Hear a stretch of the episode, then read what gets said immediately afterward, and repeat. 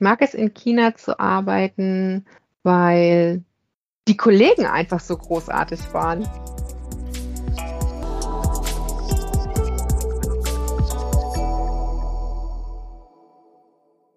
Willkommen zu China Hotpot, Podcast für deutsche kleine und mittelständige Unternehmen für den Erfolg im chinesischen Markt. Mein Name ist Xiaolong Hu, Ihr Gastgeber.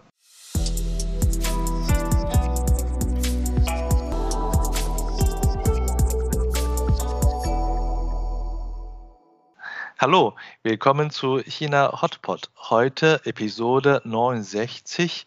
Rebecca Lüppen, Expert Business and Life Coach. Rebecca hat Soziale Arbeit und Bildungsmanagement in Osnabrück studiert. Nach beruflichen Stationen in der Sozialarbeit ging sie 2008 für einen Automobilhersteller ins Ausland. Nach sechs Jahren in Personalmanagement in der Slowakei und sieben Jahren in China wechselte sie 2019 nach Tschechien und kehrte 2020 nach Deutschland zurück. Heute hilft sie als Expert Business and Life Coach weiblichen Fach- und Führungskräften, den eigenen Weg für beruflichen Erfolg und innere Zufriedenheit im Ausland zu finden. Mit ihr diskutieren wir die Vorbereitung vor einer Entsendung nach China sowie manche aktuellen Trends bezüglich Entsendung deutscher Mitarbeiter. Hallo Rebecca. Hallo, schön, dass ich hier bei dir heute mal zu Gast sein darf. Ich freue mich. Ja, danke für deine Zeit und ich hoffe, wenn ich äh, Bedarf habe, du würdest mich auch coachen. Bestimmt. Natürlich jederzeit. Wir können Termin ausmachen. ja, sehr schön. Wir sind äh, verabredet, weil ich gerne deine Sicht von, äh, von China bezüglich Entsendung nach China erfahren möchte. Du warst da selber äh, in China gewesen. Vielleicht kannst du uns erzählen zuerst, wie du überhaupt äh, von äh, Slowakei nach China gegangen bist. Ja, gut, das ist ja etwas, was Expats tatsächlich häufig in ihrem Leben passiert, wenn man äh, einmal im Ausland war, dass man dann eben das Interesse hat, einfach das nochmal zu machen. Und in unserem Fall muss ich tatsächlich sagen, nachdem wir dann einige Jahre in der Slowakei waren und das Angebot dann auch für zwei Jobs in China ähm, gekommen ist, da haben wir eigentlich nicht lange überlegt. Ich hatte dann auch zu meinem Mann damals gesagt, also das machen wir jetzt, dann sind wir nochmal richtig ins Ausland gegangen. Also so in die Slowakei zu gehen, haben dann immer alle gesagt, ja, ist ja Europa, ist ja auch alles sehr ähnlich und so. Und uns hat das einfach gereizt, dann auch nochmal in einen doch deutlich unterschiedlichen Kulturkreis zu gehen. Und ähm, dieses gänzlich Unbekannte hat uns natürlich auch ähm, einfach interessiert und den Abenteuermut, die Abenteuerlust dann schon auch angesprochen. Ja, wann war das und in welche Stadt wart ihr? Also ähm, wir sind 2008 äh, in die Slowakei gegangen, da waren wir in Levice und Bratislava, da haben wir tatsächlich an zwei unterschiedlichen Orten gearbeitet, weil sich das ähm, eben so ergeben hat. Und dann sind wir 2012, Ende 2012, 2012 nach China gegangen, äh, nach Changchun in den hohen Norden sozusagen, Dongbei. Ziemlich kalt da, also das war auch klimatisch eine ganz schöne Umstellung. Im Winter dann minus 20 Grad mal erleben zu dürfen. Ich glaube, wir hatten sogar mal minus 30 so früh morgens. Also das war schon ähm, dann eine Umstellung äh, zu Europa. Und es zeigt ja auch nochmal, wie vielseitig China eigentlich ist. Ne? Unsere Vorstellung von China war, ja, also man hat ja immer so Südchina im, im Blick irgendwie, wo dann Reisfelder sind und es warm ist und die Sonne scheint und ähm, dass äh, China noch viel, viel ähm, vielfältiger ist. Das durften wir dann auf unserem Pre-Assignment-Trip äh, sofort erleben und das war schon schön. Was war für dich äh, der erste äh, größte Erlebnis in China, in Changchun? Kannst du dich noch daran erinnern? Frag mich was. Also wir haben einfach so viele, ne? Also das war schon so, so klassisch. Also wir sind einfach ähm, aus dem Flieger gestiegen in China und es ist mir sofort klar geworden, okay, hier ist alles größer. Hier ist einfach alles größer. Der Flughafen ist größer, der Anfahrtsweg zum Flughafen ist größer. Wir sind in ein ähm, Hotel gebracht worden in den, ich weiß nicht, 30. Stock oder so und man guckte auf diese Stadt runter und es war halt einfach alles größer. Und das hat uns schon überrascht, weil erstens kannten wir es nicht so. Und zweitens haben alle gesagt, naja, da im, im Norden, in China, da ist alles noch so ein bisschen ursprünglicher und das ist noch nicht so modern wie jetzt Shanghai oder Peking. Aber wir fanden es unglaublich modern. Und äh, wie, äh, wie viele ähm, ja, ausländische Mitarbeiter gab es damals bei euch in der Firma und äh, äh wie, wie kommst du mit der neuen äh, Arbeitsstelle zurecht oder wie kamst du mit der neuen Arbeitsstelle zurecht? Mhm. Das ist auch eine interessante Frage, weil als ich damals angefangen habe, da hatten wir 150 Expats. Ist ein, eine groß, ist ein großes Joint Venture von ähm, dem Automobilhersteller, wo ich gearbeitet habe.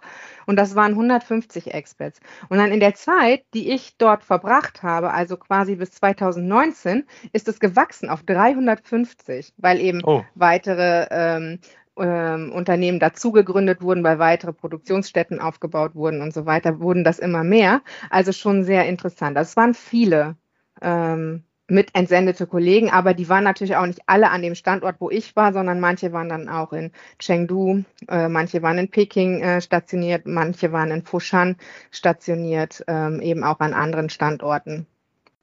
Ja, und äh, wie ist das so, die, äh, das Zusammenleben? Äh, habt ihr da so eine quasi eine kleine Community mit diesen 300 Mitarbeitern miteinander oder habt ihr dann sehr zerstreut in, in Changchun gelebt? Also eigentlich beides. Natürlich ist man dann auch irgendwie ein, es waren ja nicht die 350 nur in Changchun, aber man ist dann mit diesen mehreren hundert, sag ich jetzt mal, mit den Frauen und ähm, Männern, also Partnern und Kindern, sind es ja dann doch einige hundert gewesen. Ich glaube, in Changchun habe ich das dann mal erhoben, waren es dann so 450 Menschen, die sozusagen in, zu dieser Expat-Community dieser einen Firma gehörten. Ähm, und natürlich ist man irgendwie eine Gemeinschaft. Also man ist dann in den gleichen äh, WeChat-Gruppen. Also WeChat hatten wir schnell für uns erobert sozusagen in unseren eigenen Foren. Und ähm, man hat so seine eigenen Veranstaltungen und so. Und das hilft ja auch erstmal, ne? dass man ähm, einfach ein Netzwerk hat, wo auch Menschen, die in der gleichen Situation sind, sich helfen. Also einfach so ganz praktische Tipps geben. Wo kann ich dies kaufen? Wo kann ich jenes kaufen? Ähm, was ist mit meinem Visa, wie ist das mit dem Führerschein und solchen Themen.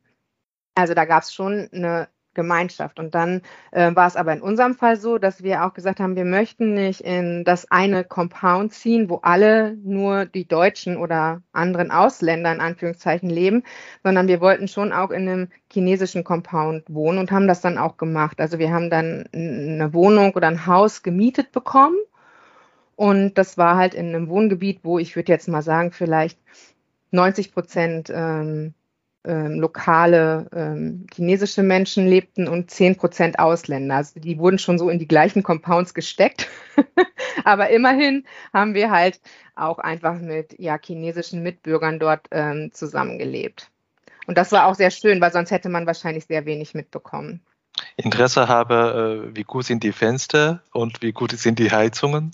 Die Fenster, äh, die waren dort eigentlich sehr gut, also kann ich nichts sagen. Und ähm, auch ähm, die Heizung ist ja zentral gesteuert in ähm, China, also das heißt ähm, Oktober oder November, je nachdem, wie das die Stadtregierung äh, beschließt, wird dann die Heizung angestellt und im April wird sie abgestellt, egal wie kalt oder warm das noch draußen ist.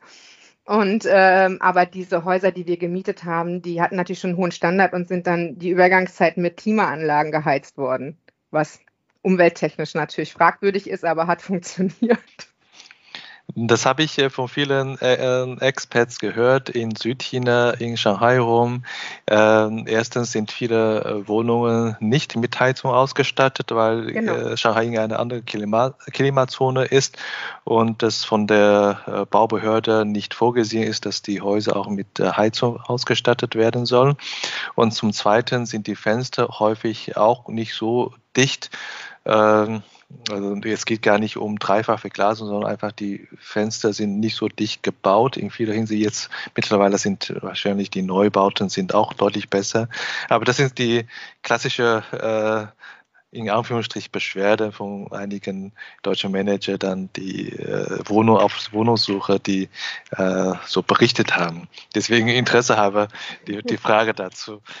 Äh, viel wir hatten andere Sachen erlebt. Also ja, wir haben bitte. andere Sachen erlebt. Es ist dann halt eher mal so zum Wasserrohrbruch oder so gekommen. Ne? Also es kann halt schon mal passieren, dass die Rohre dann eben aus irgendeinem Grund dann ähm, nach 15 Jahren, die das Haus alt war, dann gebrochen sind und auf einmal hat es dann in unser Wohnzimmer geregnet oder so. So Sachen gab es auch, das passiert halt. Kann einem ehrlich gesagt in Deutschland auch passieren. Ich glaube, was die Menschen dann herausfordert, ist in dem Moment, ich habe ja weniger Sprachkenntnisse, ich kann weniger schnell mir Hilfe holen und ähm, wir haben dann doch ein bisschen äh, mit unserem Landlord, also dem Vermieter, dann auch diskutieren müssen, was man denn jetzt macht, weil es war offensichtlich, dass wir da so nicht mehr leben konnten. Also solche Sachen haben wir auch erlebt und es gibt immer wieder diese Beschwerden, ja, wir haben da Schimmel im Zimmer und so. Wir haben das immer so gehalten, dass wir gesagt haben, was für die chinesischen Nachbarn okay ist, sollte für uns eigentlich auch in Ordnung sein und ähm, sind da vielleicht auch nicht so mm, verärgert gewesen über Kleinigkeiten, wie mal ein bisschen Schimmel in der Ecke oder so. Ja, also wenn die Standards sozusagen noch nicht so weit ist wie in Deutschland, da passieren schon Sachen, die für einen vielleicht auch äh, lustig finden, während für die Betroffenen eher ärgerlich ist. Ich habe auch schon von gehört, äh, in Shanghai, wenn es kalt ist, dann sind die äh, freiliegende Heizungsröhre eingefroren oder zugefroren ja. und dann kommen die Guards, äh, die da helfen, die haben die die gießen dann kochende Wasser über die, die Leitung raus und da wundern sie sich, warum die, die Rohr gebrochen ist und das Wasser so spritzt. Und das ist dann so äh, interessante Anekdote, hat man ja auch, auch einige Mal, Mal gehört. Äh, ich wollte vorhin äh, einfach auf äh, unsere Fachthemen nochmal zurückkommen. Hm. Ähm, du hast vorhin erwähnt, äh, ja, äh, die Expertszahl ist größer geworden, äh, während hm. ihr da wart. Ähm, Wobei sind das alle ähm, ent, entsendete Mitarbeiter gewesen oder wie ist da die Vertragskonstellation? Also im Joint Venture waren es tatsächlich hauptsächlich entsendete Mitarbeiter. Ähm, es waren ich selber, ich hatte einen lokalen Vertrag in Peking und bin dann zum Joint Venture entsendet worden. Das war eher die Ausnahme. Da gab es auch ein paar ähm, eine direkte lokale Anstellung beim Joint Venture, das ja immer noch zum mehrheitlichen äh, Staatsbetrieb dann war, hat eigentlich nicht stattgefunden, habe ich jetzt aber mittlerweile gehört, dass das auch schon zunimmt. Also dass die auch schon ausländische Mitarbeiter sozusagen lokal anstellen. Aber damals, also vor drei Jahren damals, ähm, war das noch nicht so der Fall. Mhm. Hast du noch zu deinen ehemaligen Kollegen noch Kontakt, sodass sie, man jetzt sagen kann, durch äh, Covid-Situation, äh, mittlerweile haben wir schon zwei Jahre Covid und mehr, ne? zwei Jahre und mehr, und äh, sind die Entsendungen jetzt nach China zugenommen worden oder eher deutlich weniger? Hm, also ja, ich habe Kontakt und ähm, die sind weniger geworden. Also erstmal war das so eine gewisse Stagnation, weil ja so keiner rein und raus konnte, mehr oder weniger. Mhm. Und ähm, dieser Schwebezustand hat dann halt dazu geführt, dass bestehende Entsendungen, wenn es irgendwie ging, verlängert wurden, weil man auch einfach niemand Neues hätte zurückschicken oder dann hinschicken können. Ähm, es sind aber auch dann eher verhalten neue Stellen geschaffen worden, weil man erstmal abwarten wollte, wie die Situation jetzt so ist. Und jetzt ist es, glaube ich, schon so, dass man an, auch an manchen Stellen gedacht hat, ich brauche natürlich auch nicht für jede Funktion unbedingt einen Expert. Es hat jetzt zwei Jahre so funktioniert. Da mhm. überlegt man sich jetzt natürlich schon, muss ich diese Stelle dann tatsächlich mit einem Expert besetzen oder kann ich die eben auch lokal besetzen oder lokal besetzt lassen? Mhm. Ja, wobei lokal besetzen heißt es ja manchmal auch lokal besetzen durch einen Ausländer äh, wie dich damals ja auch, ja. Ne, äh, oder durch einen äh, lokalen chinesischen Manager, das ist natürlich die Mehrheit der Fall. Und äh, wie, wie ist da so äh, die äh, Vertragsgestaltung? Ist da ein lokaler Vertrag deutlich schlecht ausgestattet im Vergleich zu einer Entsendung? Äh, kannst du da uns vielleicht so die als äh, Personalerin damals, ne, die äh, sicherlich äh, mhm. viele, viele gute Überblick hatte zu diesem Thema, uns ein bisschen erklären?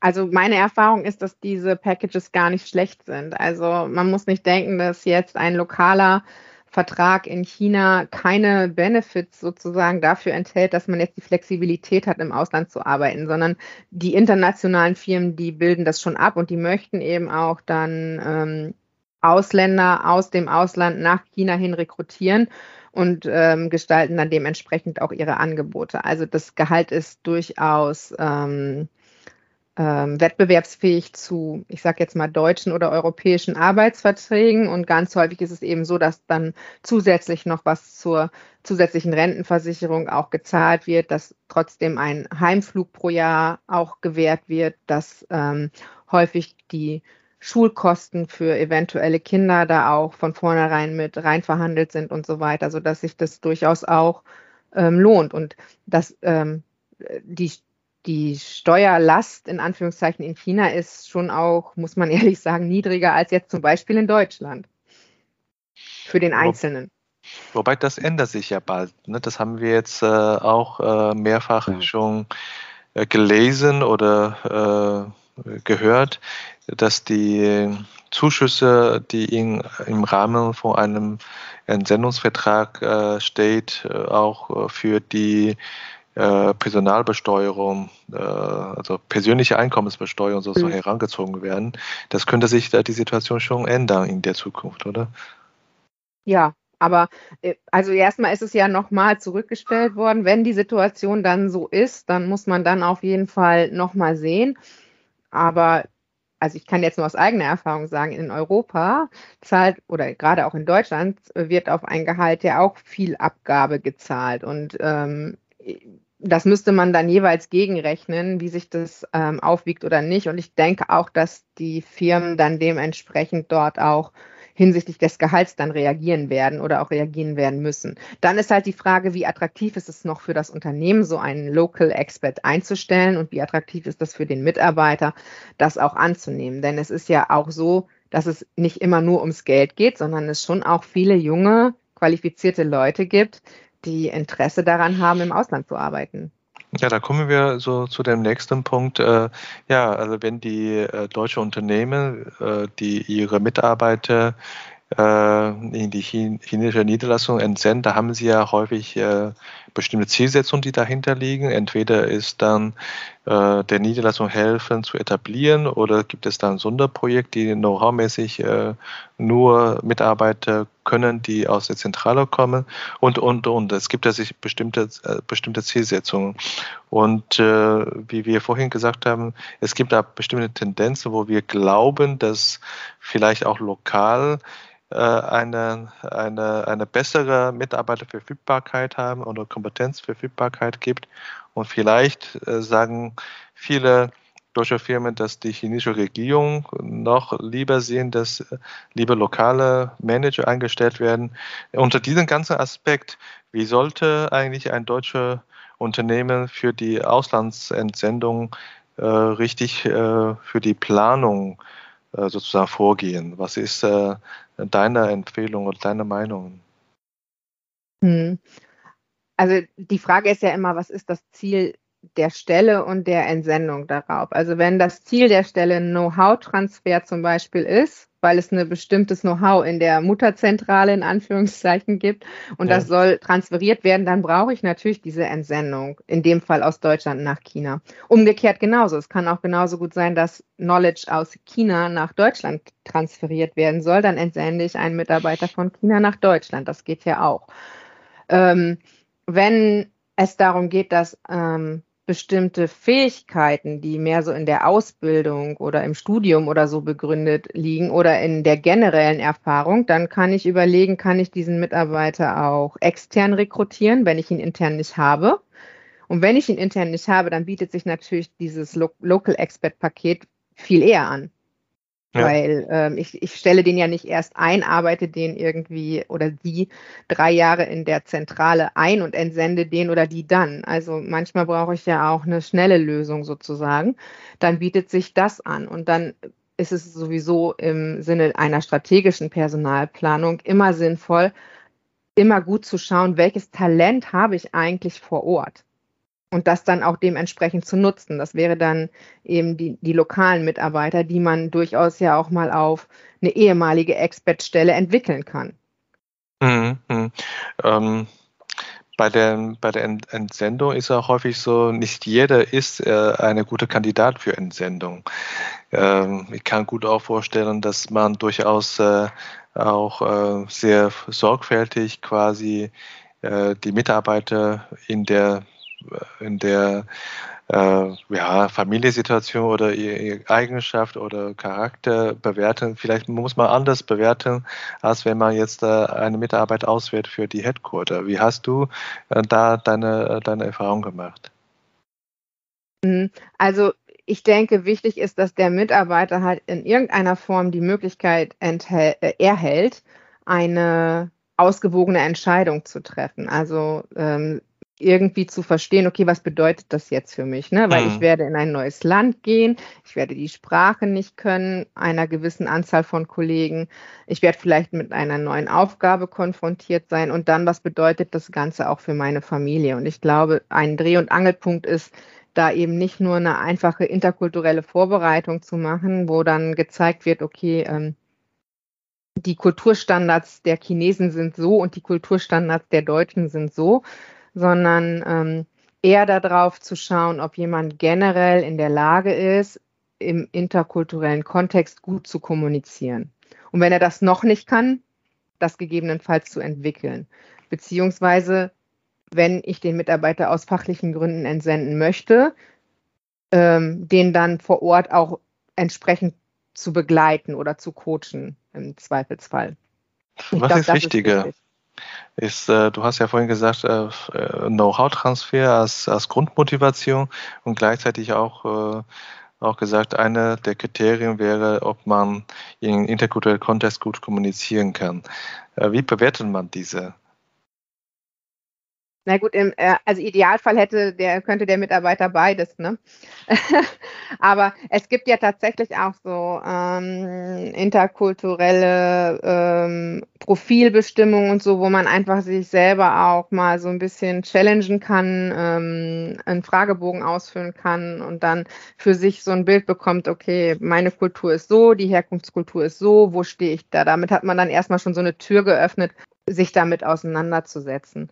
Und dann, ich denke, die Mitarbeiter, die ähm, gut in der Kommunikation mit anderen Mitarbeitern sind, in der Heimatkultur sind häufig auch gut in einer anderen Kultur darin. Also es geht ja erstmal so ein bisschen um Zuhören können, um Empathie und solche Themen. Das kann man entwickeln, wenn man möchte.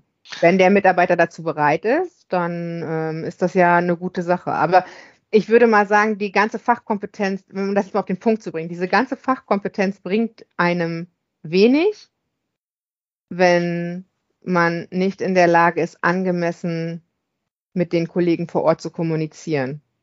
Ich würde dir auch äh, äh unterstützend äh, sagen, das ist äh, aus meiner Sicht auch wichtiger, dass man die Soft Skills äh, beherrscht, weil man ja als Expats, ich weiß nicht, ob du das zustimmst, äh, im Ausland mehr oder weniger auch als Brücke äh, ja. für eine Rolle hat.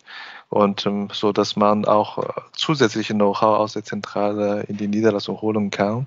Aber wichtig ist tatsächlich, ist man die äh, die Brücke-Rolle äh, sozusagen gerecht. Dafür braucht man die Soft Skills. Ne? Aber auf der anderen Seite ist natürlich auch die Erwartung, gerade häufig in Joint Ventures, dass eben dieser Technologietransfer oder Knowledge-Transfer auch stattfindet. Also im Richtig. Prinzip deswegen, es ist eigentlich beides gebraucht. Nur äh, man kann halt die fachlichen Fähigkeiten nicht gut nutzen, wenn man sie nicht transportiert bekommt. Mhm. Ich, und da kommen wir zu dem nächsten Punkt. Also so, so ein Profil von einem entsendeten Mitarbeiter ändert sich wahrscheinlich auch von Jahr äh, zu Jahr. Ja, Gott sei äh, Dank. Ich Weil habe, Menschen entwickeln sich weiter. genau. Ich habe berichten lassen, äh, zu Beginn äh, der Zusammenarbeit zwischen äh, deutschen Unternehmen und chinesischen Mitarbeitern werden häufig sehr erfahrene äh, deutsche Manager äh, entsendet und dann äh, immer mehr wandelt sich das auch, das Bild. Und wie, wie ist da bei euch die, die Situation gewesen, als ihr in China war? Sind das eher sagen wir mal, überwiegend sehr erfahrene äh, Ingenieure oder sind das eher tendenziell jüngere Leute, die entsendet sind? Also in der Zeit, wo ich da war, hat sich das eigentlich die Waage gehalten und das ist auch mhm. so geblieben. Aber das hängt halt einfach mit der Unternehmensstruktur zusammen, weil natürlich auf eine Senior-Manager-Stelle meistens erfahrenere Mitarbeiter entsendet wurden, aber es kam dann immer mehr und mehr auch so Experten dazu, also wo man dann äh, doch auch jüngere Mitarbeiter, die vielleicht so mit fünf bis zehn Jahren Berufserfahrung äh, einen bestimmten Bereich kennengelernt haben, zum Beispiel in der IT oder auch in der Produktionstechnik. Und die man dann eben gebeten hat, einen umrissenen Bereich in China dann zu beraten oder dort eben das Wissen weiterzugeben an die Mitarbeiter vor Ort. Also das ist schon auch mehr geworden, aber im Großen und Ganzen hat sich das schon die Waage gehalten. Also da waren jüngere Leute dabei mhm. und da waren aber auch sehr, sehr erfahrene Senior Manager dabei. Mhm. Wir haben ja sehr viel geredet, wie ein Unternehmen die ähm, Entsendungsstelle plant oder die Personalplanung macht für die, für die Entsendungen. Äh, dazu gehören natürlich noch die Mitarbeiter, ne? also die entsendet mhm. werden. Und wie siehst du die Motivation äh, der heutigen Mitarbeiter für eine Entsendung äh, nach China, in einem Land, äh, jetzt gerade durch Corona ist natürlich total erschwert ist, äh, zu arbeiten, aber so, sonst so, wie siehst du da die Motivation? Mhm. Also du hast schon recht, ne? mit Corona ist es gerade ein bisschen natürlich schwieriger geworden, weil die Menschen auch oder die Mitarbeiter dann doch auch eher Sorge haben, dass man dann häufiger mal auf einmal in der Quarantäne feststeckt oder es irgendwie einen Lockdown gibt, man nicht gut reisen kann und so. Das hat schon dazu beigetragen, dass ähm, viele Mitarbeiter, insbesondere mit Familien, im Moment vor Entsendungen zurückschrecken. Aber grundsätzlich ist das Interesse, glaube ich, nach wie vor groß, weil es ja auch eine Chance ist, sich persönlich und beruflich gleichzeitig weiterzuentwickeln. Und das spricht viele Mitarbeiter schon an. Mhm. Und wenn das der Fall ist, äh, was äh, schlägst du vor? Wie sollte man sich am besten als äh, jung oder erfahrener hm. entsendete Mitarbeiter sich am besten vorbereiten für so eine Aufgabe, bevor man jetzt ins Ausland oder nach China geht? Hm. Also zunächst mal halt für sich selber eine, versuchen, eine reflektierte Entscheidung zu treffen. Also was erwarte ich von diesem Auslandseinsatz? Ja, was muss für mich auch als Rahmenbedingung gegeben sein, damit das gut funktionieren kann? Wenn ich in einer Partnerschaft bin, das auch mit dem Partner oder mit der Partnerin dann einfach gut vorbereiten, eine gemeinsame Entscheidung im Prinzip zu treffen und sich da einfach darüber klar zu sein, es könnte sein, dass du dort nicht arbeiten kannst oder es könnte auch sein, dass du arbeiten kannst. Was wollen wir eigentlich ähm, und welches Ziel verfolgen wir auch gemeinsam mit dieser Entsendung? Ich glaube, das ist ein ganz wichtiger Punkt, damit man erstmal so von sich aus das Commitment hat, ja, ich möchte das unbedingt machen und dann folgt der Rest eigentlich von allein. Und dann würde ich natürlich sagen, ist es sinnvoll, äh, die alten Tipps zu befolgen, sich über das Land zu informieren, ja, ein bisschen zu recherchieren, äh, vielleicht schon mal so grundlegende Sprachkenntnisse sich auch anzueignen, ähm, mit anderen Menschen zu reden, die schon vor Ort sind oder so eine Erfahrung schon mal gemacht haben, um für sich da so ein Bild zu entwickeln, ähm, ob das wohl das Richtige für einen sein könnte. Ich glaube, das muss man im Vorfeld sehr klar entscheiden und nicht einfach so kopfüber rein und wird schon irgendwie gut gehen. Ja, also echt klasse. Sehr, wir haben so einen, so Rundumschlag bezüglich Entsendung. Jetzt abschließend ein, ein Überfall auf dich. Kannst du irgendwie mit zwei, drei Stichworten sagen, was ist das Wichtigste im Sinne von Planung und Vorbereitung von Entsendungen nach China? Aus Unternehmenssicht oder aus, aus Unternehmenssicht, meinetwegen, aus ja. Unternehmenssicht. Also wir hatten das Thema im anderen Kontext schon mal. Ich finde es unheimlich wichtig, dass man bei oder vor der Entsendung schon die Rückintegration mitdenkt. Also dass man einfach sich darüber bewusst ist, diese Entsendung ist für einen bestimmten Zeitraum, drei bis fünf Jahre. Der Mitarbeiter oder die Mitarbeiterin wird diese jene Aufgaben ausfüllen. Und äh, was machen wir dann eigentlich mit ihm oder ihr, wenn sie zurückkommt in, ähm, ja, in, den, in, in die Mutterzentrale sozusagen, weil es ist tatsächlich so, dass viele Mitarbeiter nach einer Rückintegration später das Unternehmen verlassen, weil sie nicht eine Stelle bekommen haben, die äh, dem entspricht, was sie eigentlich im Ausland gelernt haben. Ich glaube, das ist ein ganz wichtiger Punkt. Und dann ist es auch wichtig, dass man die Mitarbeiter, die ins Ausland entsendet sind, ähm, in der Personalentwicklung mit bedenkt und ihnen eigentlich die gleichen Möglichkeiten, sich selbst weiterzuentwickeln, zum Beispiel in Richtung Führungskraft, wie auch äh, das zu Hause möglich gewesen wäre. Weil sonst ist das ein großer Frust. Dann mache ich einen Aufwand. Ja, ich, ähm, ich bin dann derjenige, der auch ein Risiko auf sich nimmt und gehe ins Ausland und zum Dank werde ich dann eben nicht befördert. Und das ist schon so eine Gefahr, die man vielleicht auch besser vorher schon ausschließen sollte durch eine gute Planung. Die Rückintegration ist sehr wichtig. Also insofern äh, quasi die vorausschauende Planung ist, äh, ist, ist Kern für den Erfolg. Ja, vielen Dank, äh, Rebecca. Ich habe noch ein paar äh, persönliche Fragen äh, ja, an dich bezüglich China. was ist deine Lieblingsstadt in, in China? Das ist eine gute Frage. Also ich muss natürlich Changchun sagen, weil das war ja meine Heimat für sieben Jahre. Ähm, und das ist auch so. Also wir haben uns sehr wohl in Changchun gefühlt und das war ist auch einfach eine Stadt mit einer wunderbaren Größe für so eine Familie, für so eine ausländische Familie, wo man immer noch überall irgendwie selber hinfahren kann und so. Und ähm, wir haben da einfach eine ganz tolle Zeit gehabt. Aber ich muss schon sagen, dass mir Peking auch schon auch sehr zusagt mit diesen ähm, doch der Historie, die in Peking halt nach wie vor ähm, auch greifbar ist, wenn man da mal so durch diese alten Hutongs streifen darf und so. Ähm, das war schon sehr charmant für uns. Und auf der anderen Seite finde ich nach wie vor, dass Shanghai auch so eine ganz interessante Stadt ist, weil das so diese Gegensätze hat. Also in Shanghai gibt es auch ähm, ganz ruhige und zurückgezogene Orte und dann auf der anderen Seite diese gigantischen Wolkenkratzer mit einer ähm, Geschäftigkeit überall, die ich auch so noch nie wieder irgendwo erlebt habe. Also China ist toll und dann äh, ist Sanya, ja, also dann, äh, auch, dann gehe ich ein bisschen weiter und dann habe ich eine tolle Insel mit Palmen. Also eigentlich kann man in China alles finden, was man so braucht. Ja, cool. Ähm, die nächste Frage geht an die kulinarische. Was ist dein Lieblingsgericht?